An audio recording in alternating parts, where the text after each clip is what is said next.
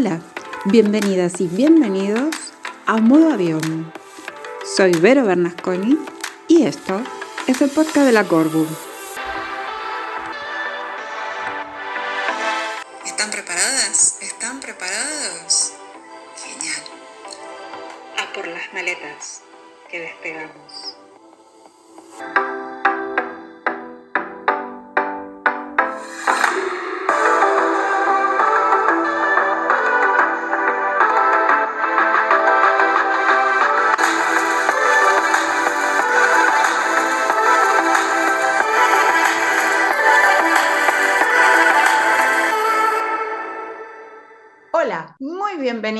Y bienvenidos a este espacio al que hemos pasado a denominar modo avión. Les doy los buenos días, las buenas tardes o las buenas noches, dependiendo de dónde nos estén escuchando y a la hora que se hayan calzado los cascos. Como en modo avión seguimos viajando en compañía y no nos andamos con chiquitas, nos vamos derecho esta vuelta desde la ciudad condal, cruzando el Atlántico a la tierra del Silicon Valley. Sí, señoras, Sí, señores. Nos vamos al Prat, nos subimos al avión y desde Barcelona cruzamos directamente el Golden Gate para aterrizar en San Francisco. Y nada más y nada menos, una superwoman, podemos decir. La señora acaba de cumplir su 10K en IG. Para mí es una superwoman digital. Y bueno, yo también la denomino mi chica tech.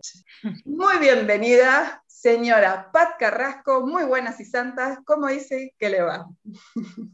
Pues, oye, después de esta presentación y de este vuelo así que, que ha, ha, sido tan agradable y sin ninguna turbulencia, eh, eh, pues muy bien, estoy, estoy, muy bien, con muchas ganas de compartir con, contigo y con vosotros todo, toda mi experiencia en San Francisco, que es algo que de verdad no, no he contado y que creo que no se lo he contado ni a mi marido, o sea que, que hoy, va, hoy va de secretos, hoy va del San Francisco secreto. Así somos nosotros. Nosotros nos gusta recibir a la gente con los brazos muy abiertos y tener primicias, muchas primicias.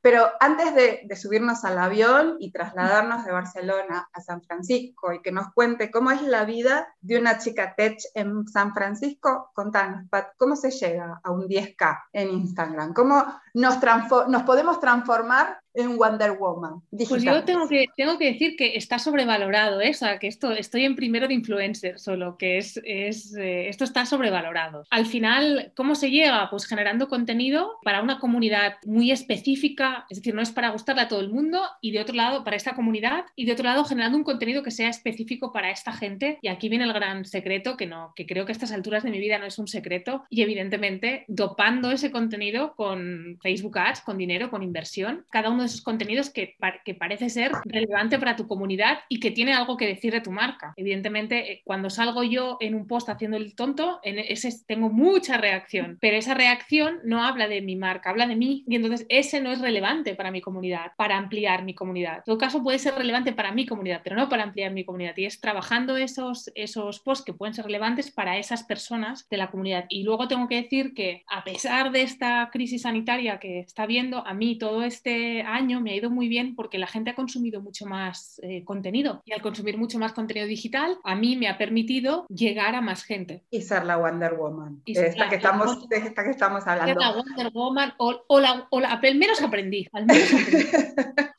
Bueno, bueno, pero la Wonder Woman en algún momento fue, eh, fue pequeña y tuvo Correcto. que crecer. Y que quiero decir que, que, por ejemplo, para mi negocio sí que tiene un impacto, evidentemente, tener 10.000, pero que yo llevo 10 años emprendiendo y, ah, y, y ¿sí? no, he ten, no, he tenido, bueno, 9, 9 años, no he tenido eh, 10.000 seguidores hasta ahora y, y, bien que he facturado y bien que me ha ido. O sea, que, que por eso digo que a veces está un poco sobre, sobrevalorado. Imagino, imagino. Entonces, aquí es donde se confirma una frase muy, muy, muy tuya, que es sin plan no hay paraíso. Correcto, sin planificar hacia dónde quieres ir no hay, no hay paraíso. Yo siempre cuento que todo esto se inició, en mi caso, verano del 2019. Bueno, siempre he ido compaginando esta parte como de consultoría para los grandes, para empresas un poco, bueno, multinacionales o traducción de estrategias de marketing que le llamaban. Tenían una estrategia de marketing global y querían traducirla al mercado español, que esto es más allá, va más allá de traducir el PowerPoint, es entender el mercado español y, y traernos las acciones aquí. Y bueno, esto era feliz haciendo eso, o, eso pensaba, y en, menor, en mayor, eh, no, estando en Menorca, tuve como un, estas cosas de que estás de vacaciones y haces un, se te mueve el mundo y dices, ¿qué hago yo haciendo esto para que esta gente venda más crema de culito de bebé o algo así? Um, que nada que nada contra de la crema de culito de bebé, simplemente que era, ¿qué hago yo haciendo esto? Y tuve aquí como mi visión y fue como, no, pues ah, voy a empezar a virar hacia otro lugar. En 2000, te digo, en verano 2019, yo igual tenía 400 seguidores, entre los que cuento, te cuento, porque tú estabas desde, tú estuviste desde el principio. Desde el principio. Y ahí fue cuando decidí hacer el cambio y empezar a, a, virar mi negocio y con ello mis contenidos, mi manera de, o sea, mi manera de conectar con mi comunidad, porque con esa comunidad chiquita que tenía yo no tenía nada que comunicar más allá de, mira lo que hago, tengo esta idea, tengo esta reflexión como muy personal, pero no tenía nada más. Entonces a partir de ahí sí que hice un plan de contenidos en función a todos aquellos objetivos empresariales o de negocio que yo tenía. Y luego, bueno, llegó el COVID, como a toda hija de vecino, nos destrozó la planificación porque nadie, ¿no? Yo había lanzado unos webinars para eh, digitalizar tu negocio que empezaban el día del confinamiento en España, o sea, literalmente. Claro, o sea, mi idea era vender la semana siguiente. Claro, la semana siguiente estaba todo el mundo en shock. Y aquí, entonces, bueno, pues empecé a pensar en cómo podía darle la vuelta a eso y básicamente retrasé, lo, digamos, lanzamiento de producto digital, cambio de marca, lo retrasé unos días, cosa que a mi equipo le dio como mucho aire, porque claro, como todo, aunque lo planifiques, siempre hay cosas que no salen como querías y hay que repensar y replanificar. Y lo que hice fue pues replantear todo eso pues para digitalizar tu negocio. Al final es, bueno, pues ahora que vas a estar unos ratitos sentados en casa sin poder hacer nada, empieza a pensar como una estrategia para cuando todo esto acabe. Y esto, esto me fue bien. Me encanta porque te rescato eh, dos o tres palabras de lo que acabas de decir, ¿no? Es cambio, ¿no? Parar y, y que aparezcan las ideas y al final COVID te trastocó el plan, con lo cual, es decir, con plan o sin plan, tuviste paraíso. Vamos, vamos al tema que es esto de ir de, Barcelona a, San Francisco, ¿no? Porque un poco lo, lo, que acabas de contar, también años antes, tuvieras un punto de inflexión, patearas el tablero y hicieras más o menos lo mismo, pero a lo grande, ¿no? Es decir, ¿cómo es esto de que un día Pat Carrasco agarra Barcelona, patea el tablero y para San Francisco? Como siempre, la, la vida te pone las cosas muy fáciles, o sea, no, no es que tú, yo no es que tú tomaras una decisión. Yo no tenía un trabajo de mierda y estaba triste y no, no, yo, yo estaba, me dedicaba al mundo del arte, estaba, me dediqué diez, estuve nueve años en una galería y este, al final estaba un poco cansada de ese del trabajo repetitivo, busqué otras opciones, tampoco me acabaron de, de llenar y pensando, pensando en esta transición, en, en, no sé qué hacer, eh, mi marido, mi, mi, marido de aquel momento me comunica que no quiere estar conmigo y que se va sin pun. Entonces, de repente, toda mi vida que yo conocía mi casa, porque era la casa que compartía con él, mi trabajo, porque él lo había dejado, y él, que era como los, tres pilares de mi vida, desaparecen. Y, era como, ¿y ahora, qué, ¿y ahora cómo sigo? O sea, ¿qué, es lo siguiente? Si total, si es que no tengo nada, parto de cero, es verdad que yo era muy joven, tenía 28, 29 años, pero yo llevaba 10 años trabajando, eh, ganándome relativamente bien la vida, o sea, que llevaba 10 años viviendo como una señora, una señora de 38, que es lo que me ahora. Como una señora casada, bien casada, con su vida estructurada estructurada, con un plan que te, que te había generado ese paraíso. Y entonces... ¿Cómo abandonaste el paraíso?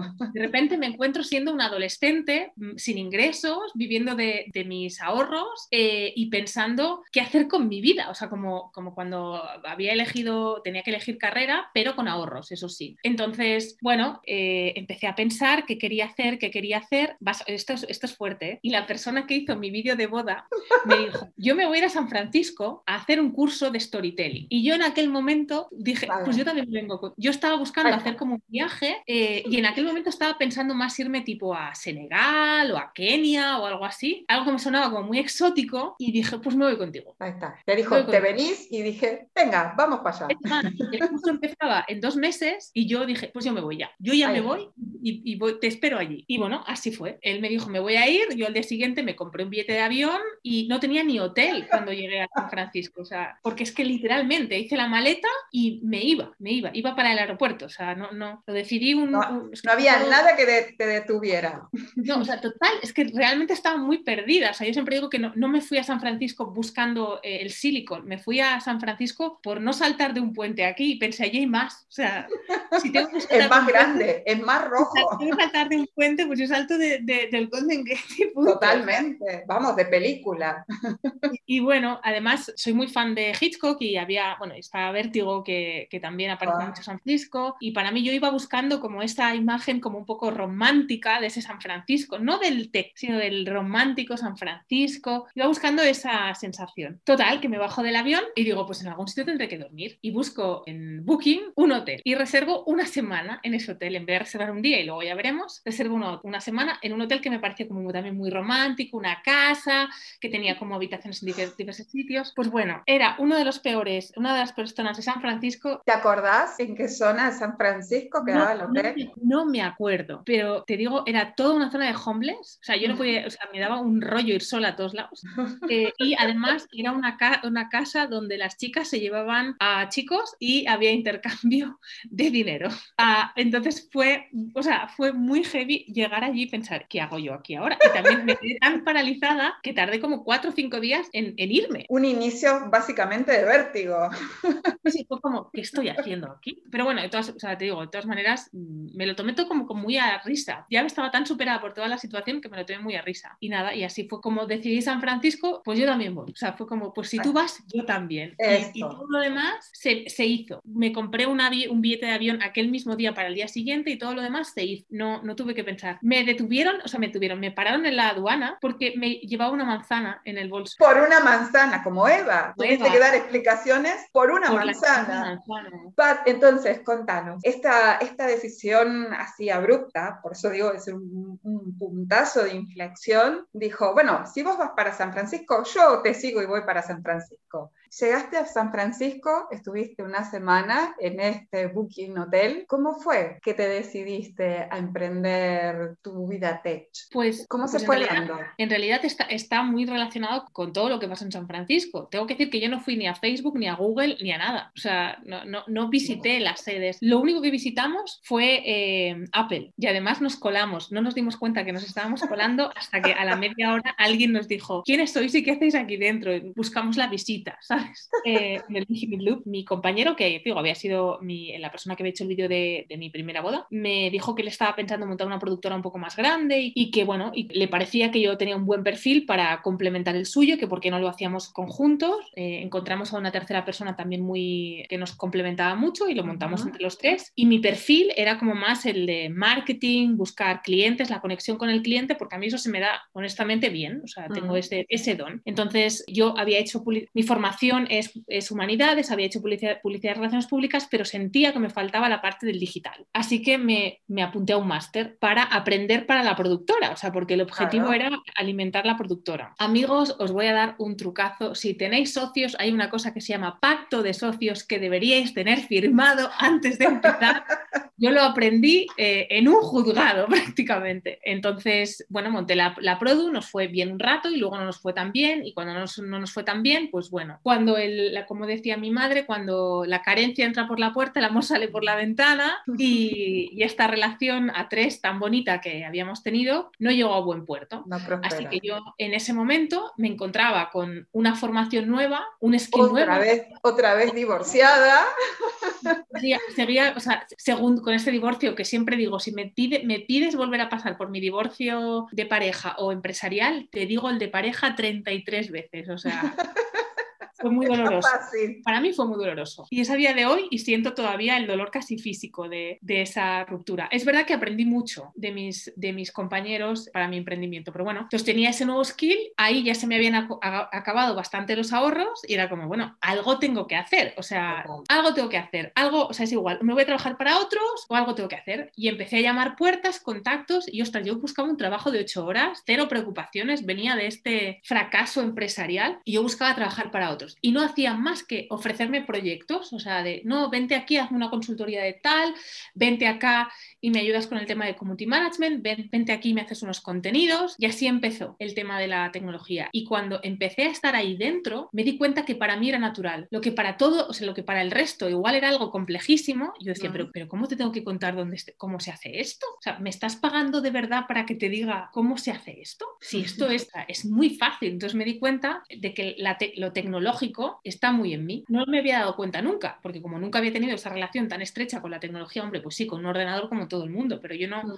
en, el mundo del arte, no había necesitado desarrollar esa habilidad. Y me di cuenta que digo que en mí es natural y que de otro lado es algo que me apasiona, que me paso el día buscando, eso cuando de forma natural, ¿no? Cuando yo estoy descansando, lo que me sale es buscar información sobre tecnología, comportamiento humano y ese, ese cruce de la tecnología y el comportamiento humano. sí, sí, sí, del comportamiento. Sí, sí, sí. Es decir, que si te preguntara, Tech, ¿se nace o se hace? ¿Qué me contestarías? En mi caso, se nace. O sea, yo no, no siento que tenga, o sea, no siento que haya tenido que hacer nada para. Pues es decir, todo, toda esta experiencialidad que contás, ¿no? Que, que fue empujada por, una primera, por la primera separación de, de un compañero de vida, es decir, te llevó a descubrir en definitiva tu vocación. Total, total. O sea, y bueno, yo creo que estamos siempre como en, en, en beta, que todo el, todo el tiempo estoy en beta continuo. Y es verdad que ahora tengo algunas ideas de hacia dónde dónde me veo de aquí 10 años. Pero es verdad que lo tecnológico está muy presente, aunque, por ejemplo, también incorporo mucho esta parte del mundo pues, del arte, igual no tanto en el mundo del arte como el mundo de lo contemporáneo, de lo nuevo, de la novedad, de lo novedoso. Pero sí, sí, o sea, si tengo que, si tengo que pensar, ¿no? La semilla de todo esto nace en, o sea, la, semilla de, este beta o de todo lo que yo soy ahora, nace de, que mi marido un día, mi ex marido me miró y me dijo, si ya no te quiero más. Porque, bueno, de hecho nos conocimos así nos conocimos dialogando, digamos, de, eh, hablando un poquito de futurología, que le decimos nosotras, a esto de ver más allá o de percibir qué es lo que puede pasar de acá a unos años. Es decir, que es algo a veces un poco complejo de explicar, pero para las personas que quizás tenemos entrenado el tema de la intuición dentro de, de nuestros oficios o nuestra profesión, sabemos descular, si se me permite la palabra, qué nos puede convenir ya socialmente de, acá a unos años, ¿no? Es decir, bueno, en tu caso a través de la tecnología, en el mío, bueno, a través de, mi, profesión más fuerte que, que, es la parte de urbanismo y arquitectura. Y entonces seguí contándome y entonces te diste cuenta no solo de tu vocación, sino de este potencial que, que tenías innato, que esto es buenísimo, porque en general estos son los puntos que hacen que nosotros nos movamos con seguridad y tomemos todas estas decisiones que bien contás al principio, que parece que caen como del cielo, nada es casual, todo es causal. Yo cada vez lo tengo más claro, es decir, eh, nada de esto. Hablaba del dolor de la separación de mis eh, compañeros de, emprendimiento o de empresa, y es que gracias a eso también, gracias a lo que aprendí en ese momento, soy capaz a día de hoy de hacer algunas, algunas otras cosas. Y bueno, pues esto empecé a, enganchar un proyecto tras de otro, con ayuda de algún profesor del máster también que fue muy amable conmigo y, tuvo a bien apadrinarme casi, o sea, a madrinarme. Fueron estas puertas que se fueron abriendo poco a poco y y, tengo que decir que además fue muy rápido como salté de prácticamente la, bueno, sí, la que acaba de empezar, que no tiene experiencia, eh, como consultora para multinacionales de software internacional. O sea, quiero decir, cosas que ahora mismo lo, pienso, miro para atrás y pienso, ¿cómo pasó? O sea, ¿cómo de repente tenía yo allí a, cinco o seis señores trajeados escuchándome a mí, que no tenía, tenía 30 años en ese momento y que les decía qué debían hacer? Que esto, o sea, ahora lo pienso y, es ciencia ficción. O sea, pienso, entonces fueron, fueron muchas muchas pequeñas casualidades o causalidades, causa, encontrarme a eh, un compañero del colegio que me dijo, oye, mira, tengo un amigo que necesita una community manager. Ah, yo me apunto. Oye, pues es que este amigo resulta que su padre se dedica a eh, temas de consultoría para multinacionales y necesita alguien que le eche una mano. Que este tío me dijera un día, oye, vete tú que yo no puedo. Y de aquí ya, pum, pum, pum. O sea, todo, todo fue algo que yo no, si lo pienso, yo no tuve ningún tipo de decisión. O sea, bueno, sí que tuve decisión porque siempre decía que sí, siempre decía que sí. Te tienes que preparar una, te tienes que preparar una reunión para hablar de algo que a priori te hace sentir muy incómoda porque no, no es lo tuyo 100%, sí. Que sí. Que ahora tienes que dar una clase para un 50 personas de un equipo de marketing, sí. Y siempre, para mí la única, lo único que me hizo diferente a igual la gente que estaba compitiendo por los mismos puestos que yo o por los mismos trabajos que yo, es que yo siempre decía que sí. Me preparaba muchísimo y salía, y salía, yo digo, no, salía de la zona de confort, es mentira, o sea, yo nunca entré en la zona de confort. En todo caso, ahora empiezo a entrar en la zona de confort. Entonces, e, este, el, estar fuera de la zona de confort mm. todo el tiempo también me ha hecho muy rápida para tomar decisiones y, para, y para ver dónde están las oportunidades. Te digo, y todo esto hasta que tuve a mi hija, yo en ese momento tenía cinco personas trabajando para mí y nace mi hija, me diagnostican esclerosis múltiple y tuve otro de los grandes catacrash de mi vida que dije, yo, ¿qué estoy haciendo montando una consulta? O sea, ¿qué hago? O sea, ¿qué estoy haciendo? Y también, también decidí, bueno, pues hacerme más chiquitita y empezar como a, indagar en mí, o sea, qué era lo que yo quería para mí. O sea, no lo que los demás me decían que hacía bien o que estaba mejor pagado o qué quería yo para mí. Y seguí, y seguí haciendo sobre todo consultorías solo yo, o sea, y hasta, hasta Menorca, ya, ya te lo he contado. Y te digo, para mí esto es un viaje constante, ¿no? Siempre digo, si de aquí 10 años me ves en la misma posición que ahora, haciendo lo mismo que ahora, estás en todo tu derecho de, no sé, de envenenarme o algo, o sea... Eh, no lo creo, no creo que Pat Carrasco esté, vaya a estar en el mismo lugar de acá 10 años. Esto no me lo creo porque...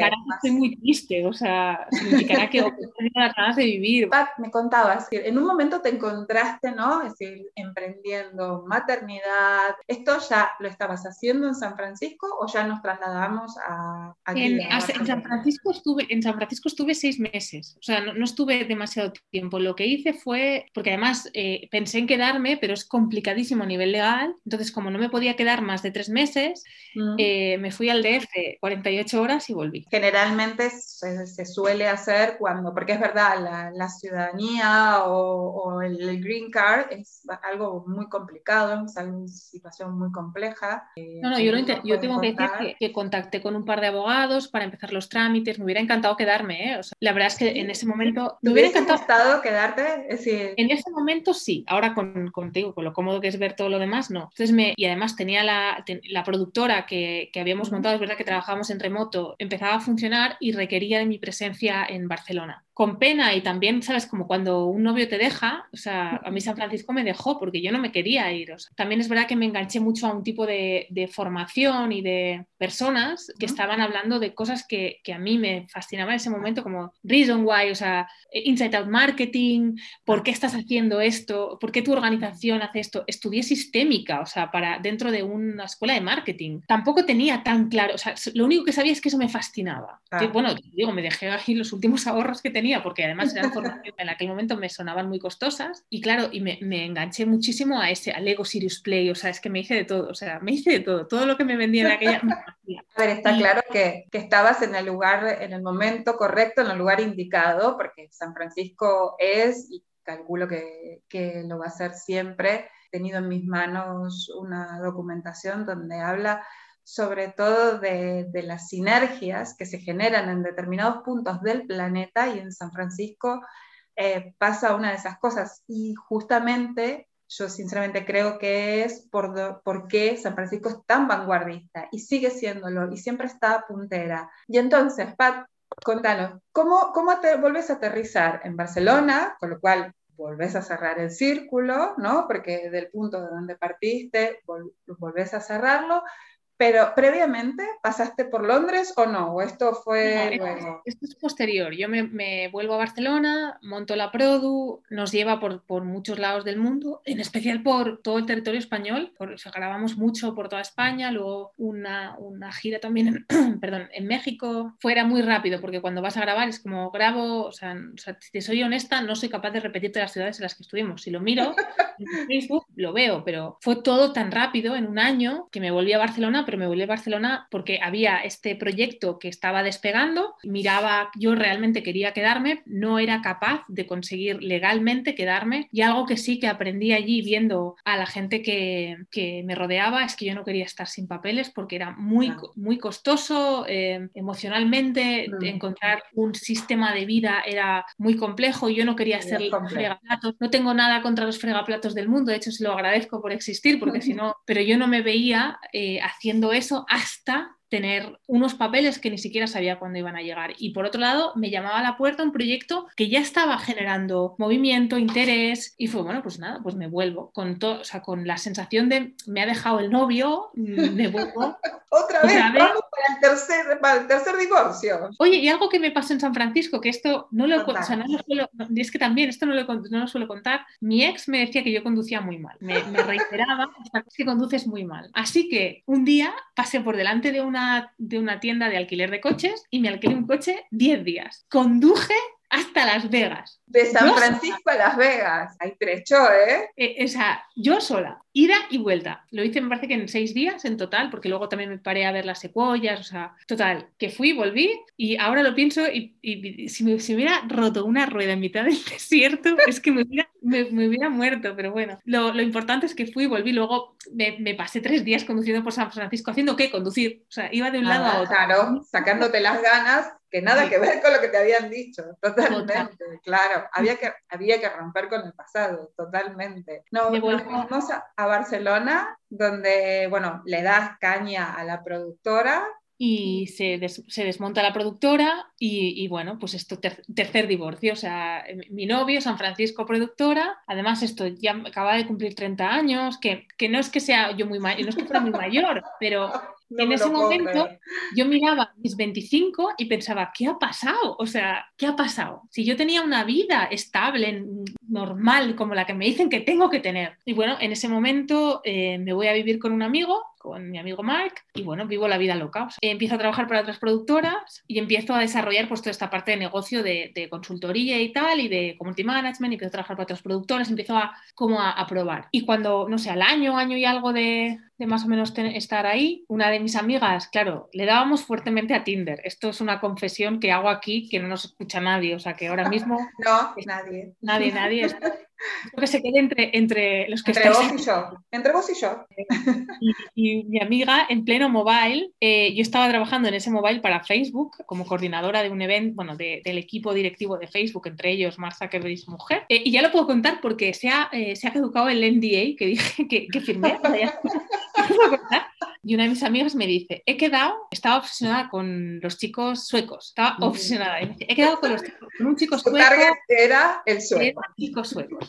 Los míos chicos franceses. Y bueno, que he quedado con un chico sueco en una fiesta. Y yo pensaba, bueno, o sea, en el mobile, un sueco en un local de Barcelona, pensé, bueno, esta te parece muerta por ahí, va a ser lo mejor que pueda pasar. Eh, entonces le dije, no, no, no te vas, espérame, me voy contigo. Y ahí apareció eh, un francés, mi target eran franceses. Eh, me tiró los tejos y yo le dije, mira, Cari, no estoy para estas cosas ahora. O sea, tú estás aquí buscando tu Spanish Adventure, y ya lo entiendo, pero yo mm, ahora no mismo para esto. no estoy para eso. Y el chico así se le ocurrió mucho durante mucho tiempo eh, y él vivía en Londres, así que mm, teniendo en cuenta que yo tenía un portátil y era mi vida y yo trabajaba en el portátil y que uno de mis clientes me mandaba dos veces al, mes a Londres, pensé, oye, pues ¿Y por qué no? ¿Y por qué no? Igual me voy a, igual me voy, él vino por mi cumpleaños y digo, igual me voy a verlo. Perdí el avión de vuelta y me quedé prácticamente, pues esto fue, debía ser un junio y me quedé hasta septiembre. Vamos, que te quedaste más tiempo en Londres que en San Francisco. De hecho, me quedé un año. O sea, al final, en septiembre me volví porque es verdad que yo tenía mucho movimiento aquí en, en Barcelona, estaba creciendo. O sea, yo tenía, yo contrataba gente a la que no había visto nunca, como las directivas grandes. Es que me hace mucha risa. Ahora, ahora, ahora con lo que me está costando contratar en este momento y en aquel momento era como, que necesita no sé quién, ¿cuánto vale? O sea, eh, y nada. Y, suele pasar, suele pasar cuando uno está, se está iniciando.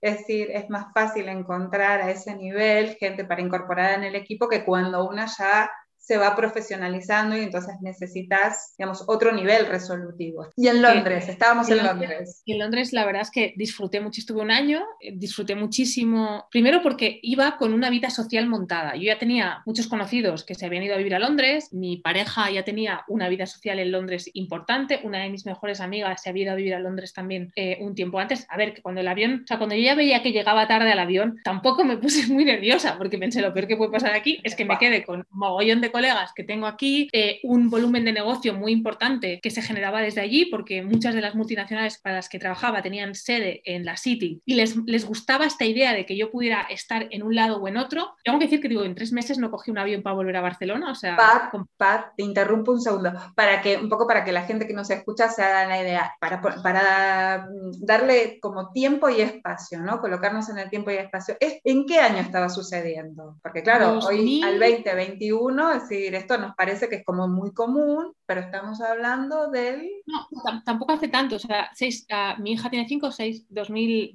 uh, 2014, 2014. Claro, pero es que pensar, yo porque yo también, bueno, me, me traslado un poco ese tiempo, que mi WhatsApp era lo que es hoy, Instagram no tampoco es lo que es hoy, claro, y no, no teníamos ni idea de que íbamos a tener una mega pandemia, con lo cual... Con mi, con mi marido, o sea, con mi pareja, que, que es mi, mi, mi, marido actual, eh, nos llamábamos, en aquel momento no, WhatsApp no, no, podías llamar, o sea, te podías mandar mensajes, pero no llamar, y nos llamábamos con otra app que servía para llamar, y en mitad de cuando estábamos, ya, que yo estaba a punto de ir a Londres a verlo, WhatsApp puso las llamadas, o sea, realmente, o Skype, es que claro, hablamos por Skype, es que es, como realmente si lo piensas tecnológicamente es otra vida. usábamos Facebook, usábamos Facebook. Es verdad que Instagram ya estaba ahí, había un muy buen movimiento, pero la, masa, o sea, de forma general usábamos Facebook. Y por ejemplo, Facebook Ads estaban haciendo, o sea, había, había nacido hacía relativamente poco. Por eso, eh, por eso yo siempre digo que es que yo fui, eh, yo, me especialicé en Facebook Ads sin voluntad ninguna. O sea, yo, yo básicamente como buscaba profesionales que hicieran esto y no los encontraba, pensé, bueno, pues los ofreceremos en casa, o sea, algo, o sea, esto hay que hacerlo, eh,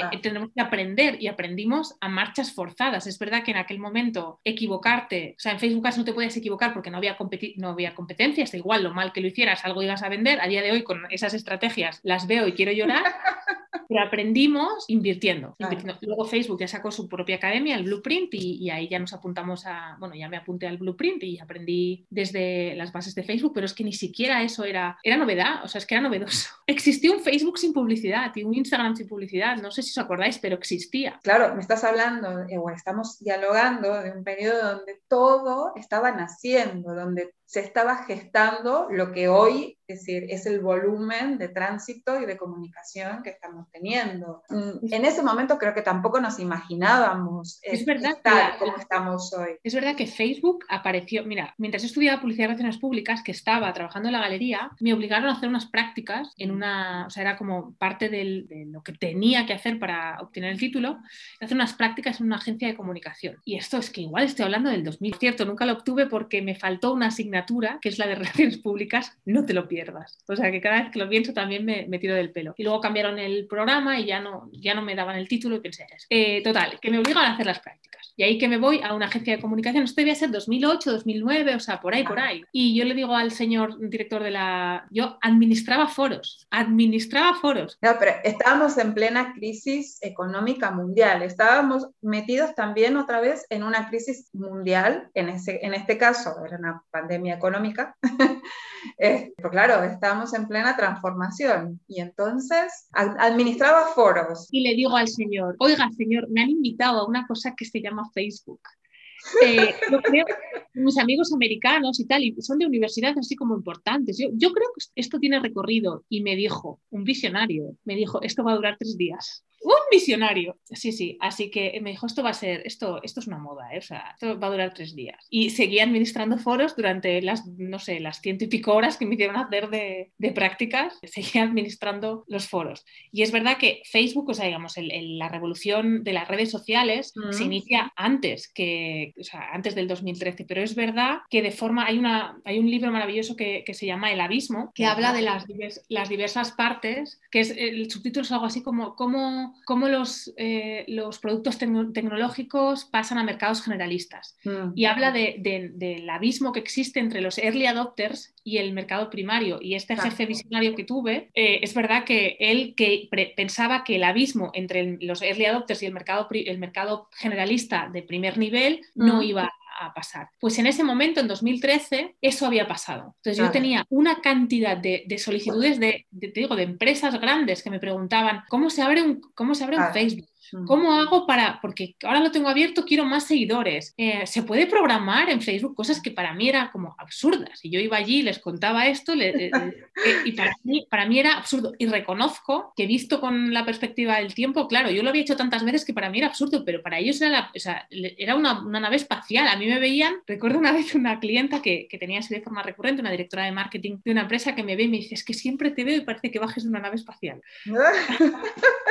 No, es que es verdad que en el, ámbito de la tendencia, es decir, hasta que algo pasa a ser consumido por la, gran masa, previamente hay todo un proceso en el que se gesta esto, ¿no? Y este periodo, que es la de la curva ascendente, más o menos solemos analizar tendencias, es decir, siempre la semilla está, bueno, en el 2014-15 se hablaba de cinco años, hoy de verdad no me animo ni a decir, decir si, llegamos a esos niveles. Yo creo que es un pispás cada vez más, ¿no? Porque, yo, lo noto también. Hacía planificaciones estratégicas antes, a cinco años vista, un año de ejecución y seis meses en bajado a acciones. A día de hoy hago un mes en acciones, seis meses en, como en visión y un año como es en largo plazo, porque es, es inviable, o sea, y ya después, post pandemia, es que no sé si me atrevo a un año, o sea, porque sí que hay que tener un foco y una dirección, pero si no es, es complicado. Entonces, eh, sin plan no hay paraíso, digamos que del plan al paraíso cada vez hay menos, hay menos distancia. Correcto, y, y además el paraíso se mueve, hoy es Bali, mañana es Seychelles y pasado mañana, entonces es como, eh, no sé muy bien hacia, hacia dónde vamos. Por eso para mí es tan importante siempre conectar primero con el por qué, con el para qué, por qué tu, tu organización o tú estás haciendo esto, porque eso es inmutable, eso da igual, si una pandemia, da igual, eso es inmutable. Eh, y pongo el ejemplo del restaurante de, de un amigo de mi padre, de un señor que se va a jubilar, o sea, ahora cuando ya todo esto acabe, se lo pasen los hijos, pues es un, señor que toda su familia trabaja de restaurante, o sea, su, pareja, sus hijos, sus, o sea, todo el mundo vive del restaurante. Y, o sea, y tiene que cerrar en la pandemia. Y me dice, me llama, me dice, ¿tú qué haces cosas de estas? O sea, los amigos de mi padre, ¿tú qué haces estas cosas? ¿Qué puedo hacer yo? Y le decía, a ver, ¿tú por qué montaste el restaurante? Entonces él me cuenta su pasión de la cocina, bla, bla, bla, bla, bla. Y le digo, pues esto es muy fácil, vamos a coger todos los teléfonos de tus clientes les vamos a, les vamos a mandar vídeos, no de YouTube ni nada, o sea, esto es, esto es una cosa sencilla, simple, y vamos a e, enviarles cómo estás cocinando los platos que luego van a poder comprar. Pues ha tenido que contratar gente, ha tenido que contratar gente. Pero por, qué? Porque digamos, ninguno de los que lleva el negocio está en la cocina, digamos. No, no, no, al revés, al revés, porque llegó a vender tanto. ¡Wow! ¡Ah, vale! Que claro, que... Le explotaste la demanda. A esto claro, que estás queriendo decir. Claro, o explotar la demanda. Pero era tan fácil porque lo único que hacíamos era contar su, su, su por qué. Es decir, por qué estaba haciendo esto, por qué el tío disfruta cocinando. Mm. Disfruta. Y tú lo ves y piensas, ah, yo quiero un poco de eso que está cocinando. Si es que lo está haciendo con tanto gusto, que eso tiene que estar buenísimo. Y la única cosa donde yo pude aportar es en decirle vídeos a la gente que ya te conoce y de forma más o menos continua, sostenida en el tiempo y chimpún. O sea, nada más. Porque en realidad, la, o sea, no, ni YouTube, ni, ni una web donde pudiera. No, no, no. Un WhatsApp donde le enviaba la información a la gente. Es verdad que al principio se lo trabajaron mucho porque no estaban. Ahí hubo un trabajazo, mm. pero una vez esto estuvo, fue fantástico, porque, porque con esfuerzo relativamente bajo consiguieron un momento muy, muy complicado, ¿no? Y, por otro lado tengo amigos con restaurantes muy cookies que se montaron super webs, hicieron mucha inversión en cosas, pero se olvidaron de lo básico, que era el por qué, porque la circunstancia cambia. Y yo hoy puedo estar sabiendo dónde está este botón y este botón va y lo cambian. El por qué, valores, propósito, misión, que es como lo, lo, básico, ¿no? Mario, son las bragas, o sea, es... Es, es la ropa interior. Es lo que me pongo sí o sí. Y la pandemia puede ir y venir pero eso, no, eso sigue. Exacto, La pandemia o la crisis económica o, la, lo que vaya a vivir mañana. Y esto, si lo tienes claro, tu plan siempre tiene, ¿no? Siempre tiene... Esto sí que, esto por mucho face que hagamos y demás, nunca sabemos que nos va a caer del cielo. Entonces, sí está claro, mira, hay algo que rescato que acabas de decir, que acá somos en, modo avión, somos muy pro y sobre todo en la Corbu, que es lo de menos es más, ¿no? Es con muy poca inversión o muy poco material, es decir, generar un impacto muy grande, que es lo que acabas de contar. Es decir, es el ejemplo más claro, ¿no? De cómo algo tan básico, pero que lo, la base es tan contundente, tan fuerte y tiene tanta resistencia, que se banca todo, se soporta todo. Pero, os voy a decir que mis, algo tan básico, también tan, basado en una acción tan pequeña, mis posts de Instagram que más veces se han compartido, se han visto, se han guardado, ¿verdad? Son unos que hice con stories, o sea, me monté un story, hice un pantallazo, lo mm. subí. La única cosa es que el contenido, ¿no? yo en la pandemia te pregunté, ¿yo para qué estoy haciendo esto? Como supongo como todo el mundo se preguntó. Y era, yo estoy aquí para, o sea, soy casi soy canal de ayuda, ¿no? O sea, yo tengo capacidad de, generar ideas como para parar un tren, lo que no tengo capacidad luego es ejecutarlas, también os lo quiero decir. Tengo esa capacidad y luego tengo el conocimiento técnico de cómo se lleva esto a la práctica. Y me dediqué a hacer posts diarios de cómo te ayudo eh, si tu sector es este, tu sector es aquel, tu sector. Mm, pues esto, A, día de, a día de hoy, que me diseñan, me tengo una diseñadora que me lo hace todo cookie, me lo hace todo bonito, me lo del feed, la Mara Campapari y todo, sigo sin ser capaz de llegar al alcance de esos. ¿Por qué? Porque esos estaban súper conectados con el propósito en un momento también muy especial donde la gente consumía mucho contenido, pero sobre todo porque estaban 100% alineados.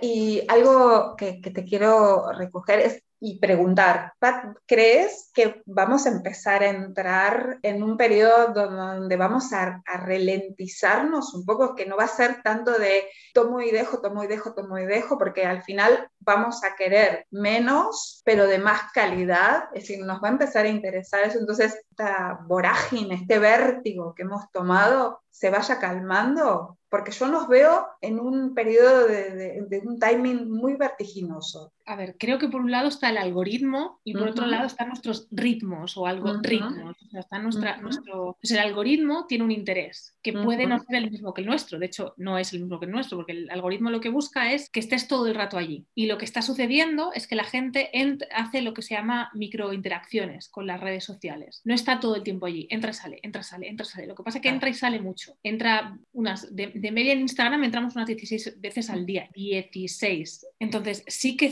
siento que hacia donde vamos es a, o a más micro, pero muchas más veces, y ya, no, y ya me da igual que se llame Instagram, se llame, o sea, me da igual, o sea, sí que siento que vamos a un lugar donde vamos a, a ir muy poco tiempo muchas veces. Y de otro lado, toda esta vorágine tecnológica yo siento que no va a parar. Hay consumo, porque hay consumo. Aparece una red nueva, Clubhouse, y de repente, ¡boom! Todo el mundo ahí como locos. De repente aparece TikTok y todo el mundo ahí como locos, porque al final em, hay consumo, mal que nos pese, hay consumo. Es verdad eh, que, hay gente igual más, más consciente o más conectada, o llámale como quieras, que necesita, que necesita más, más tiempo. Yo lo que sí que, y esto es, mi visión, sí que siento que la gente que comparte menos, pero comparte mejor, tiene un, igual no tiene un mayor alcance, pero sí tiene una mayor fidelidad. Igual tiene una mayor fidelidad. Al final el rendimiento es mejor. Bueno, poco, pero bueno, con lo cual dos veces bueno. Exacto, y creo que además la, gente lo, lo, valora muchísimo, o sea, el usuario lo valora muchísimo más, porque hablas poco. Estás poco, compartes poco, pero cuando compartes, pues debe ser, debe ser mm, interesante, porque estás compartiendo poco. Cuando hablas, debe ser interesante. Entonces creo que por ahí vamos a mejor, no sé, a mejor resultado. Es que la masa productiva que hay en las redes, es decir, es bestial. Es decir, yo creo que la gente, hay una gran cantidad de personas que no tienen a lo mejor la capacidad de darse cuenta el volumen de generación de ideas, de productos, de, contenido. Es, bestial, yo, yo lo, percibo así. Es, increíble, o sea, estamos en una era de hiperproductividad de conocimiento, o sea, de, contenido. Y es verdad que eso es donde nos encontramos, eso es donde nos encontramos ahora mismo. Y también hay un surrender, hay una rendición a que esta es la etapa en la que estamos. Seguramente cuando apareció la imprenta también fliparon, también debieron decir, madre mía, la cantidad de libros que hay en el, en el mundo. decir que no los tenemos cerquita y no deben tener redes como para consultarles, pero, pero calculo, ¿no? No, a ver, está claro que en cada momento de la historia y en cada momento de, la, de la, línea del tiempo, desde estos puntos de inflexión, deben haber generado un impacto. Lo que pasa es que acá es donde creo, hoy por hoy, la velocidad de los impactos tan continua que no se siente el impacto y entonces es donde a lo mejor nos perdemos. Yo sí que siento que, que pero esto es como todo, o sea, la tele tardó en tener la misma penetración que, o sea, Instagram tardó en tener la misma penetración que la tele, seis meses, seis meses. Todo va tan rápido que es que no, nos ha dado tiempo a ser conscientes de la revolución que estamos viviendo. Pero es verdad que poco a poco empezamos a ser conscientes y empezaremos a tener unos usos, empezaremos a dejar de compartir fotos de niños en, en redes, ya lo, ya si ellos quieren ya lo harán, pero dejaremos de hacer cosas que de aquí 40 años nos va a parecer como una aberración. Yo suelo hacer el ejercicio de mirar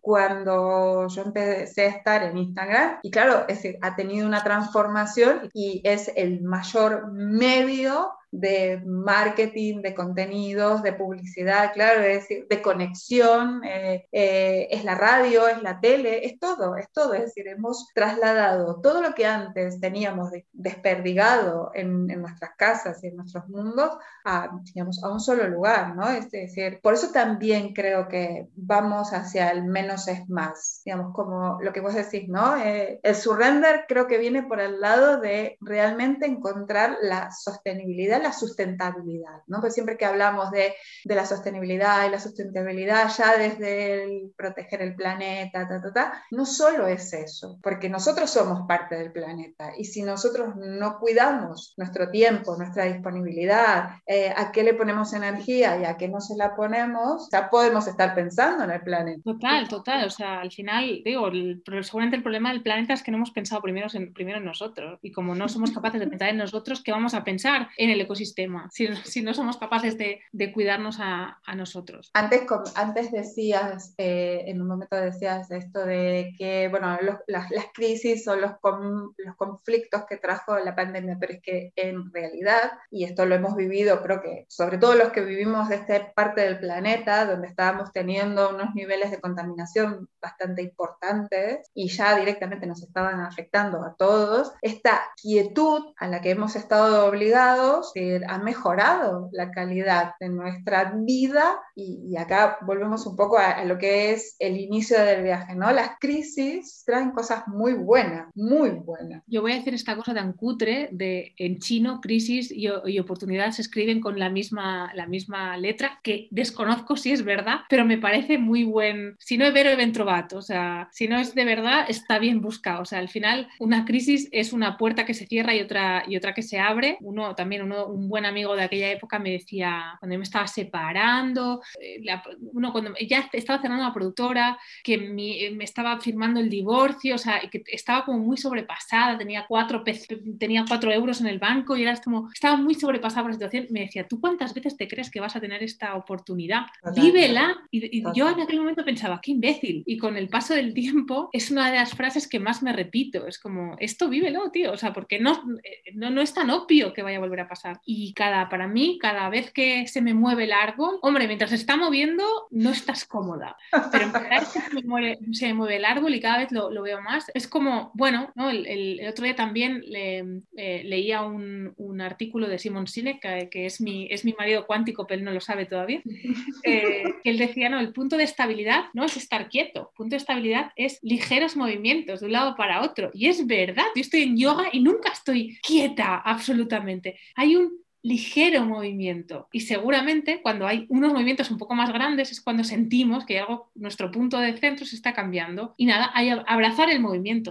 El movimiento Totalmente. Muy bien, señora Pat Carrasco. Vamos a aterrizar, vamos a, cerrar esta conversación que fue maravillosa. Estoy enormemente agradecida. Espero que a la, a la audiencia, sobre todo acá, vamos a traspasar el, el charco grande ¿eh? del Atlántico. Nos vamos directamente al sur de casi del planeta y totalmente agradecida en modo avión. Estamos encantadísimos de tener a la chica Tech.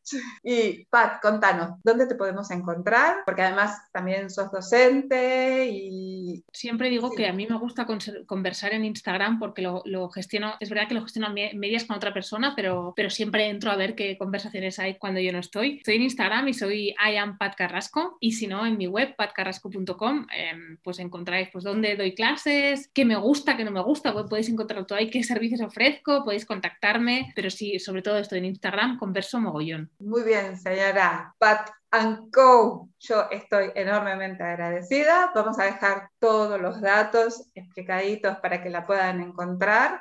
Muchísimas gracias, Pat. Encantada. Y a todos los que nos, nos, han escuchado, gracias por, este, por acompañarnos en este viaje. Que tengan muy buenos días, muy buenas tardes o muy buenas noches. Gracias y nos volvemos a ver.